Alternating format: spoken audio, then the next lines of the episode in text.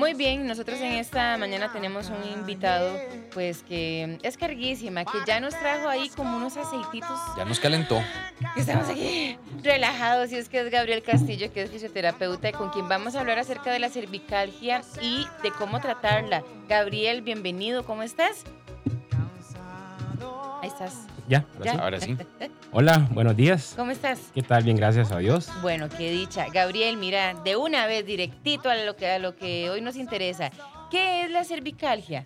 Bien, la cervicalgia es, el concepto de cervicalgia es un dolor a nivel de cuello, a nivel de las vértebras cervicales. Eh, vamos a, a entrar un poquito en la anatomía. La parte estructural del cuello conforma siete vértebras cervicales.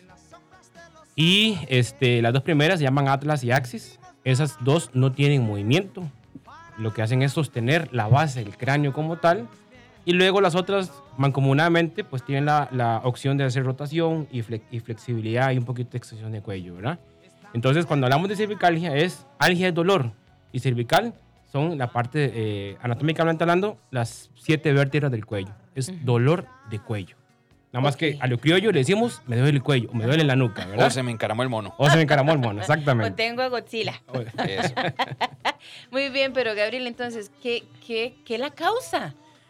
Bueno, una cervicalgia la causa muchos factores. Eh, por ejemplo, eh, una mala postura.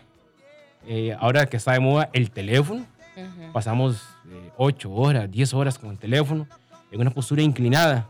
Y esa, esa flexión o esa inclinación de cuello, este, al rato ya estar con esa postura, eventualmente ya los musculitos que van elongando o estirando las fibras del cuello tienden a resentirse, entonces ya produce una detonación de inflamación o dolor. El hecho, por ejemplo, eh, de levantar pesos muertos, por ejemplo, eh, o no realizarlos de una manera adecuada, podría producir una hernia a nivel de las vértebras cervicales. Eh, por ejemplo, las personas que trabajan como cuidadores de adulto mayor, Ay, sí. que eso también, ¿verdad? Está muy de moda ahora. Claro. Eh, eso influye mucho para que también detonen un tema de una cervicalgia, ¿verdad? Eh, por ejemplo, también eh, algún deporte, qué sé yo, el béisbol o, o el fútbol, el hecho de cabecear la, la- la Ajá, pelota, Eso también. eh, un mal movimiento puede producir una cervicalgia. Hoy estamos hablando con Gabriel Castillo, fisioterapeuta, sobre la cervicalgia y cómo tratarla. Ya mm, Gabriel nos explicó un poquito que, bueno, pues la cervicalgia básicamente la podemos definir en, términos más mm, sintetizados en dolor de cuello, dolor de, de- del área cervical. Pero hablemos un poquito de las causas, porque hay muchas cosas que nos pueden generar de dolores en esta zona, Gabriel. Entonces, de pronto, ahora tras micrófonos hablábamos que eh, de- es un tema que viene incluso desde la adolescencia.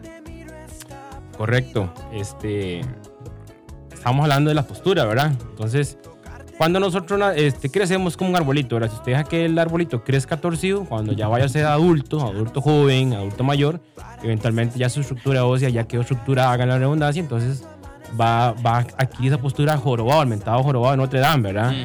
Entonces, eh, de modo chiquillos ahora juegan en play, eh, juegan con el teléfono, hacen menos actividad física.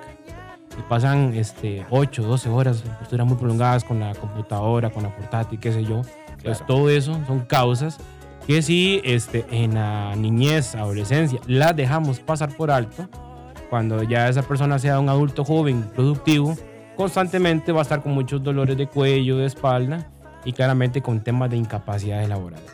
Ahora bien, en, esta, en este tema postural, por ejemplo, yo soy una persona, bueno, digo, ejemplificando, si soy una persona que pasa muchas horas frente a una pantalla con un Excel, eh, respondiendo llamadas en un call center o incluso de ahí, en alguna, alguna tarea que me, que me contenga todas las ocho horas de mi jornada en una misma postura, es probable que ya yo llegue a encorvarme, que ya yo llegue a adquirir esta posición de manera permanente. Sí, lo que hemos hablado en, en un tema anterior, ¿verdad? Ninguna eh, edificación inmobiliaria es ergonómica. Ajá. Eso lo, lo hablamos una vez que estuvimos por el programa. Eh, lo que hay que hacer es alternar la tarea. Por ejemplo, si yo trabajo ocho horas sentado, podría conseguir un cuello cervical blando, se me ocurre un ejemplo, para que me traccione las vértebras y tenga una postura erguida. Otra es este, colocar el monitor, ¿verdad? O, o la- lo que voy a yo a, a poder digitar o tener al frente a una posición de 90, ¿verdad? Para que el cuello no tenga esa inclinación y no vaya a producir ese dolor constante en el cuello, ¿verdad? Es es reacomodar las tareas a uno, no que las tareas, eh, no uno las tareas, ¿me explico? Claro. Entonces por ahí más o menos va la temática, ¿verdad? Eh, levantarse un momentito, estirar el cuello, volverse a sentar, aunque los compañeros digan, pero ¿qué le pasa? Está loco, está loca. Bueno, es parte de uno cuidarse uno su, su estructura ósea, ¿verdad? Que es muy supuesto. importante. Ahora bien, eh, Gabriel, cuando hablamos de cervicalgia, cuando hablamos de dolores, normalmente tendemos a aplicar el dolor con analgésicos. O sea, como, ay, me tomé una pastilla para esto, me unté una cremita de aquello, que cura aquí, que cura allá. Pero ¿cómo tratamos realmente, de una manera correcta, una cervicalgia? Bien, cuando hablamos de la cervicalgia, lo primero que hay que hacer es abordar el diagnóstico, ¿verdad? Porque la cervicalgia hace una derivación de muchos diagnósticos, ¿verdad? O mucha nomenclatura, mucha lingüística. Por ejemplo, se me ocurre decirte que una cervicoartrosis, una Claro. cervicobraquialgia, que es una compresión que sale a nivel de cuello y irradia el dolor hacia los hombros.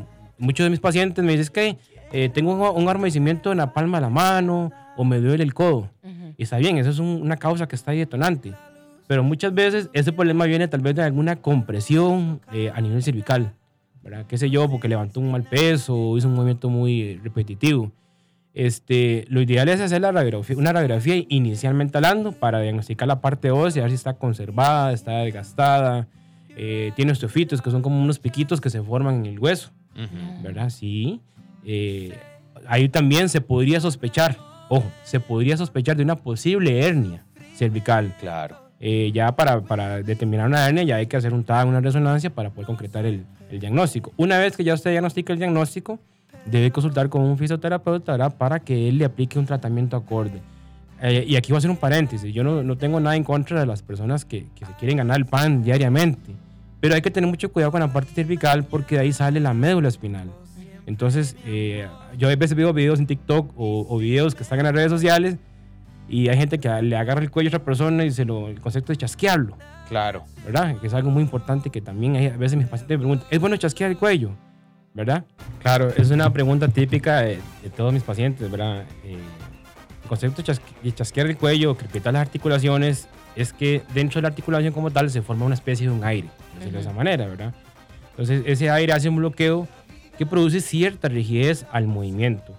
Al producir movimiento obviamente va a detonar inflamación, dolor y limitación. Ujú. ¿Por qué hay que tener cuidado a la hora de hacer ese tipo de maniobras? Bueno, muy sencillo, porque si la persona que está haciendo el abordaje no sabe qué está haciendo, eh, perfectamente puede pinchar eh, o desplazar un disco vertebral y eso hace una compresión de un nervio. Entonces viene luego lo que le llaman es una lesión medular. Ay, no. Hay personas que quedan sentados en una silla de ruedas de por vida. Claro. ¿verdad? Ahora el video que también le estaba poniendo fuera de, de la, fuera del programa ahorita, este, o sea, una persona empírica llegó, agarró la otra y le puso la rodilla y la manipuló y o sea, le quebró un montón de vértebras y costillas. O imagínense qué dolor y, y qué impotencia y qué discapacidad permanente va a tener esa persona por no haber buscado un profesional realmente capacitado. Es que, Gabriel, yo creo que a veces, ¿verdad? Mm, No sé, uno aparte que desconoce, eh, no le ve como gran problema. Ah, venga, Jeff, le voy a hacer un masajito. Venga, ¿verdad? Entonces, y entonces Jeffrey me dice, uy, Sofi, es que me duele el cuello. Sí, venga, ve, bla, bla, bla, bla. O sea, y yo creo que muchos de nosotros que estamos eh, escuchando este programa lo hemos hecho en algún momento de la vida. Pero bueno, tenemos que pensar en eso que vos decís, la magnitud de lo que hacemos. Claro, si uno supiera realmente lo que va a detonar con hacer este tipo de maniobras, creo que tuviéramos más cuidado o lo pensáramos dos veces y buscaríamos mejor la ayuda de un profesional que realmente sepa qué está haciendo. Y, y Gabriel, ¿cómo prevenimos la cervicalgia? Ok, la cervicalgia se previene, lo que hemos hablado anteriormente, era la parte postural influye mucho. Ujú. Si yo empiezo a adquirir posturas muy encorvadas, este, a levantar pesos muertos, por ejemplo, eh, hacer movimientos repetitivos y no descansar el cuello, no usar algún tipo de collarín que me ayude a, a sostener el cuello para mantener una postura más ergonómica, más, eh, más suavizada, más, más fluida. Eh, el hecho, por ejemplo, de manejar. Si yo manejo 12, 15 horas un carro, un camión, todo eso in- involucra que el cuello vaya a producir rigidez. Recordemos que somos músculos, somos tendones, ¿verdad? Y si un músculo, un tendón, se mantiene más de X hora de tiempo en, en esa misma posición, van a producir ya lo que llama, eh, la gente dice tortícolis o Ujú. con el cuello todo rígido, ¿verdad? Entonces, es postura, es planificar movimientos, lo que hablamos de la parte laboral, o sea, acondicionar el monitor, eh, acondicionar el teclado, qué sé yo, el teléfono, pues ponerle una posición un poquito más alta para que uno pueda visualizarlo mejor. Perdón ahí, Sofi. Sí. Eh, ahora que mencionas eso, Gabriel. Entonces, por ejemplo, para alguien, porque nos escucha mucho, mucha persona que trabaja en taxis, en autobús y, y- y también manejando maquinaria pesada. Claro.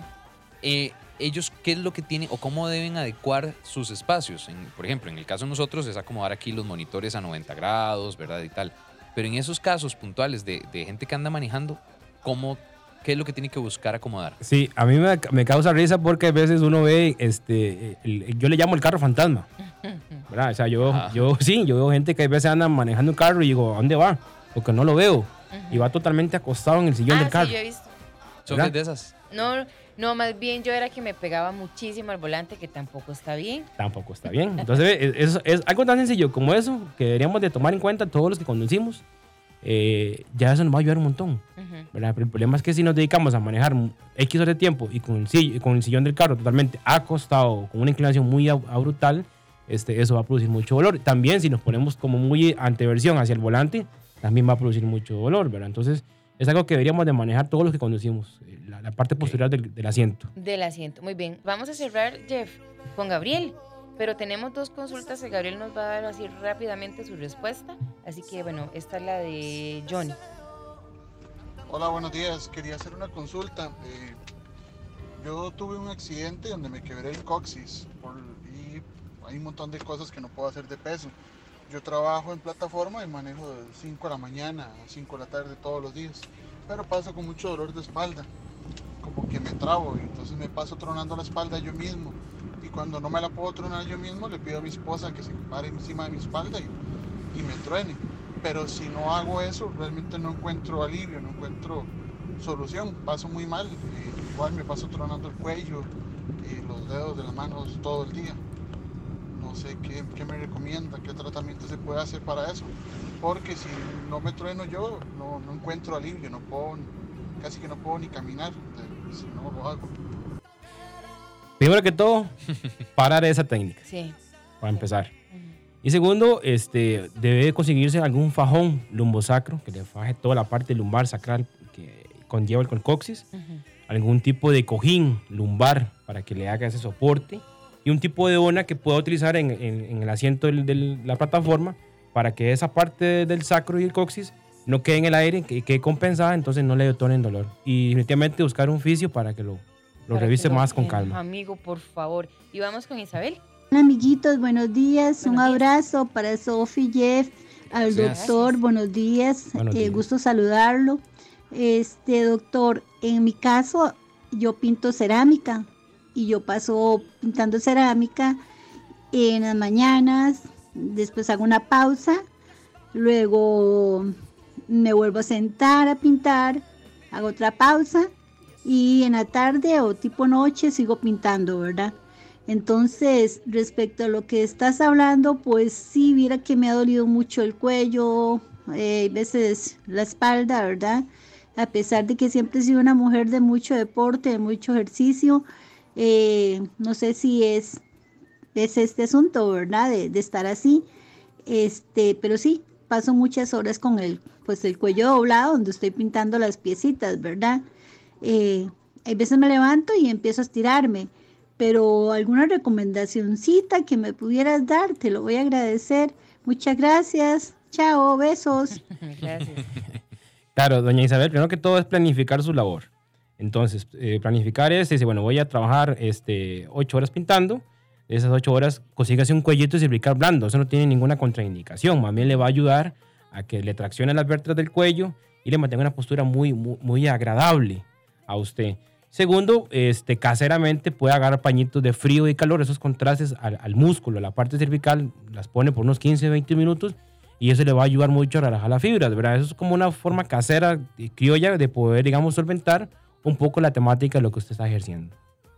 Muy bien. Entonces ahí están los tips Para, para Isabel. para doña Isabel. Y bueno, de ahí, desgraciadamente, Gabriel, nosotros de ahí nos alcanzó el tiempo, ya 8 con 42, tenemos que irnos separando, pero súper agradecidos con toda la información que nos compartiste sobre la cervicalgia. ¿Cómo te pueden contactar? ¿Cómo se pueden poner en contacto con vos? Claro, eh, mediante el teléfono celular que es el Ujú. 4279-8395-4279 o me pueden encontrar en Facebook. Ajá. Pueden poner así como Doctor Castillo Fisioterapia. Ahí sale. ok. Entonces, como recomendaciones finales, a cuidarse. A no volver a hacer eso del traquearse la- el cuello y demás. Correcto. Evitar las malas posturas, levantar pesos muertos, planificarse.